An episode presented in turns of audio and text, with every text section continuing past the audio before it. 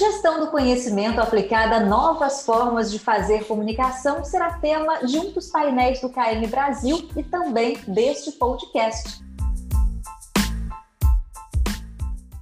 O meu convidado de hoje é o Fábio de Renzo, especialista em comunicação interna e um dos participantes do painel sobre gestão do conhecimento aplicado a novas formas de fazer comunicação, no dia 15 de setembro, às 11 horas da manhã, no KM Brasil. Olá, Fábio, obrigada pela sua participação. Olá, Renata, tudo bem? Eu que agradeço o convite, a oportunidade de trocar ideias, falar um pouco desses desafios principalmente do mundo corporativo, da comunicação interna, né, da comunicação no modo geral. Muito obrigado pelo convite. São muitos os desafios, né, Fábio? Bastante, bastante. Fábio, é, para começar, é, eu quero abordar com você o seguinte ponto: difícil a gente encontrar né, uma empresa que aí nos últimos tempos não introduziu pelo menos uma nova ferramenta ou uma nova forma de fazer comunicação. E aí, em meio a esse processo, é, muita gente que nem sequer fazia parte da empresa passou a integrar o time, mas sem conhecer os, os outros colaboradores, sem conhecer é, a sede da empresa, por exemplo, porque muita gente ingressou remotamente aí no trabalho. É, você que tem contato com realidades de diferentes empresas, que panorama você nos traz em relação à comunicação, a essas novas formas de se comunicar corporativamente? Então, Renata, é uma pergunta muito interessante. Eu converso, como você comentou, tenho muitos contatos com as empresas, a gente atende algumas empresas, outras a gente conversa, e confesso que essa foi uma pergunta que eu fiz, é, tanto para o funcionário quanto para o gestor. E, e, realmente tem um número até grande. Muitos funcionários foram contratados e não conhece, inclusive, seu gestor pessoalmente. E muitos gestores contrataram né, funcionários também, vários segmentos, que não conhecem. Então, esse é o primeiro olhar que é importante a gente entender, né, que é uma nova realidade, uma nova conexão. Então, é, quando você fala comunicação, é, o que mudou? Você tem primeiro, acho que a gente tem que assim, talvez dividir em dois aspectos. Tem a questão da, da tecnologia. Né? A tecnologia facilitou demais essa relação na nossa comunicação. Para quem trabalha com comunicação interna, sabe que a gente sempre teve um grande desafio da questão da tecnologia, né?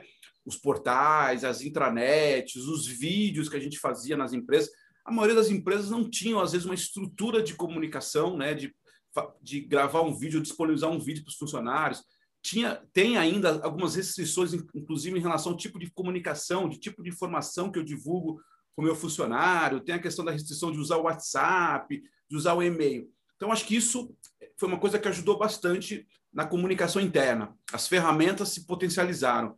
E, em alguns casos, gratuitamente. Né? A gente tem vários canais, o próprio Zoom da vida aqui, os portais, os canais que a gente tem hoje, o próprio WhatsApp, essas ferramentas ajudaram muito nessa relação. Então, acho que esse é um primeiro olhar que o comunicador que tinha essa dúvida, a gente tem muitas empresas que eu conheço, fornecedoras de, digamos assim, de ferramentas de comunicação, se perderam também, né? Acabaram tendo uma, uma, um grande prejuízo, digamos assim, porque tudo aquilo que ele vendia como negócio, que era o canal de comunicação, hoje está aberto a todo mundo. Uhum. Então, acho que esse é um olhar que a gente precisa ter. Os canais de comunicação, no modo geral, estão abertos, estão disponíveis, estão, estão até de uma forma democrática e barata, ou até de graça para as pessoas. Então, isso, acho que isso é um ponto que mudou a comunicação.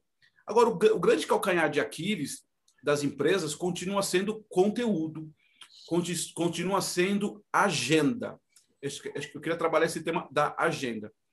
É, teve uma conversa que eu fiz com, recentemente com o diretor de uma empresa, onde ele diz assim: eu não aguento mais comunicação interna aqui na empresa. As pessoas não param de mandar comunicados. É, as pessoas não param de mandar comunicados. Então, esse é o ponto que eu acho que é mais importante entender nessa nossa conversa, Renata. É o quanto que o comunicador, o profissional que trabalha com essa área, no RH, em alguns casos, quem trabalha nesse assunto é entender qual é a agenda da comunicação interna. Aproveitando, que... aproveitando o gancho né, que você trouxe aqui, é, Fábio, é, eu acho que também tudo que aconteceu recentemente foi uma oportunidade para o comunicador, de forma geral, mudar o mindset, mudar a forma de pensar e, e, e, e tratar a comunicação, no seu caso interna, né, de uma forma mais estratégica. Não sei se foi isso também que você percebeu conversando aí com as empresas. Com certeza, eu acho que esse é o grande ponto, porque quando começou a história da pandemia, é, fora, obviamente, a questão de saúde, que é a mais importante, né? existia essa questão que ainda existe, mas quando falando do negócio, falando do mundo corporativo, havia uma dúvida muito grande de como é que eu lido com isso. E a comunicação começou, no primeiro momento, a dar respostas relativas à saúde, né? A questão, por exemplo, da, da, dos cuidados, os protocolos de, de, da Covid.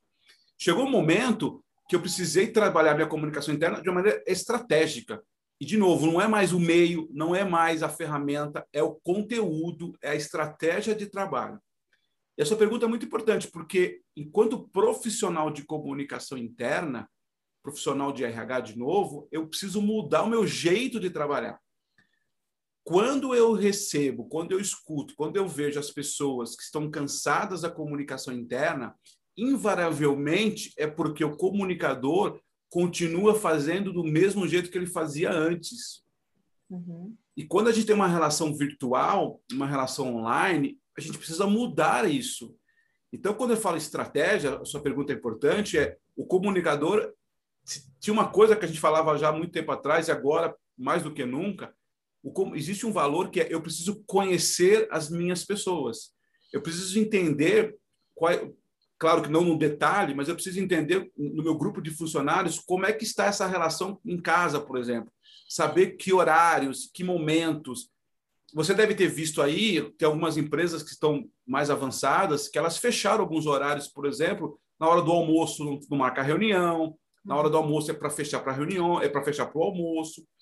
Então, quando eu digo a estratégia da comunicação, é entender essa rotina, é entender em que momento. Porque, assim, sendo bem sincero, não é mais das 8 às 18. Sim.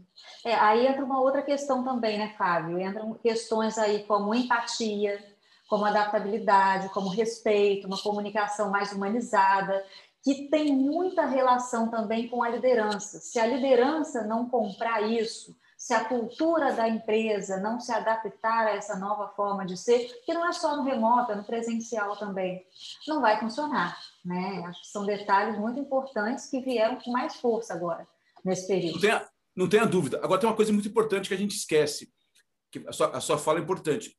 Se eu não tinha feito isso no, no, no presencial, não vai me resolver no virtual. É verdade. Talvez até piore. Provavelmente piore. É. Se a minha relação com você enquanto líder ou quanto subordinado com você. Se a minha relação já não era bem organizada no presencial, não vai melhorar no virtual, não vai. Eu preciso restabelecer essa conexão. Então, em alguns momentos há uma, um pequeno engano de achar que no virtual a gente vai se acertar. Não vai se acertar. A gente precisa, em alguns casos, parar literalmente e entender como é que funciona.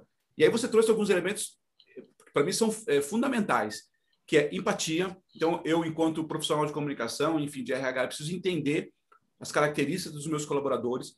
Tem uma questão de humanidade, de humanização nas relações, inclusive na mensagem. Outro dia eu vi um negócio muito legal. E aí tem é muito legal para refletir, né?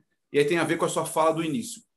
Imagina eu e você, Renata, que a gente já trabalhou juntos, a gente já se conhecia juntos, já entendia um pouco do seu jeito, e você dizia assim, Fábio, você manda um WhatsApp para mim, uma mensagem assim, Fábio, eu preciso daquele material até as 14 horas de amanhã. Uhum.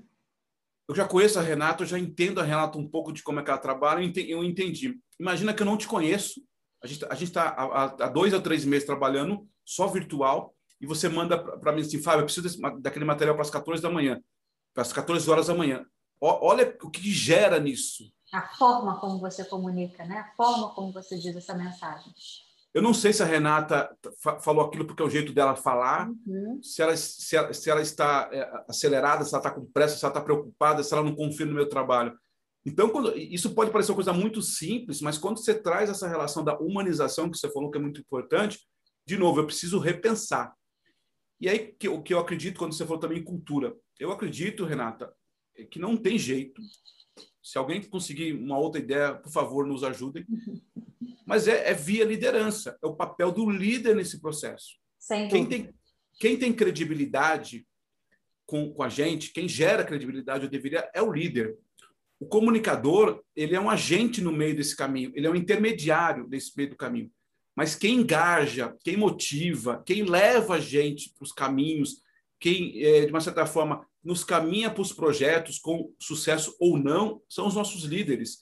Eles têm esse papel. Agora, também é importante entender que os líderes não têm todas as respostas, eles precisam também de um jeito. E não é porque o cara é líder que ele sabe de tudo. E aí, de novo, o comunicador, na minha opinião, tem um papel fundamental em conectar isso, em, dar, em ajudar esse líder a se comunicar melhor com as suas equipes, entendeu? Com certeza.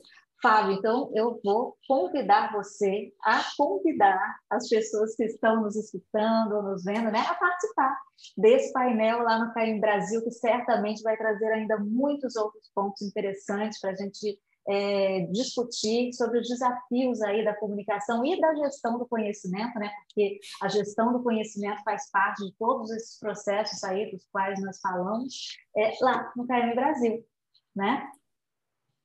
É, pessoal, de novo, muito obrigado, Renata, pela oportunidade. Eu acho que esse é um case, um, um assunto muito importante para a gente discutir, para a gente refletir. É, eu gosto muito de falar que tem um papel novo do comunicador. Então, você que é profissional de comunicação interna, você que é um profissional de recursos humanos, você que a gente sabe que algumas empresas você não necessariamente é um profissional, mas atua com comunicação interna, atua nessa atividade. Eu acho que esse é um painel muito legal para a gente refletir, inclusive, qual é o papel do comunicador, qual é esse novo papel, um papel que às vezes precisa desconectar do operacional para o estratégico, mas também precisa entender como é que eu faço essa mudança, que também não é simples. Então, a gente acho que é um, é um painel muito interessante, Renata, para a gente discutir Inclusive, eu, eu diria até um pouco desse perfil profissional, né? Como é que eu me encaixo nesse momento? As demandas estão aí, as oportunidades estão aí, as empresas estão com necessidade desse tipo de profissional. A gente precisa, na medida do possível, trazer essas reflexões e talvez trazer alguns, alguns conceitos e talvez também, talvez não, e trazer também alguns cases que possam elucidar nossa nossa conversa, né?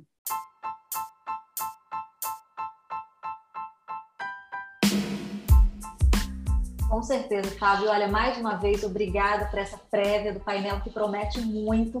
Se você que nos ouve, nos escuta, quiser participar do KM Brasil, acesse o site kmbrasil.org, que este painel especificamente será realizado no dia 15 de setembro, às 11 da manhã. Mas o KM Brasil será realizado do dia 14 ao dia 16 de setembro. Confira a programação completa no site. Até a próxima conversa.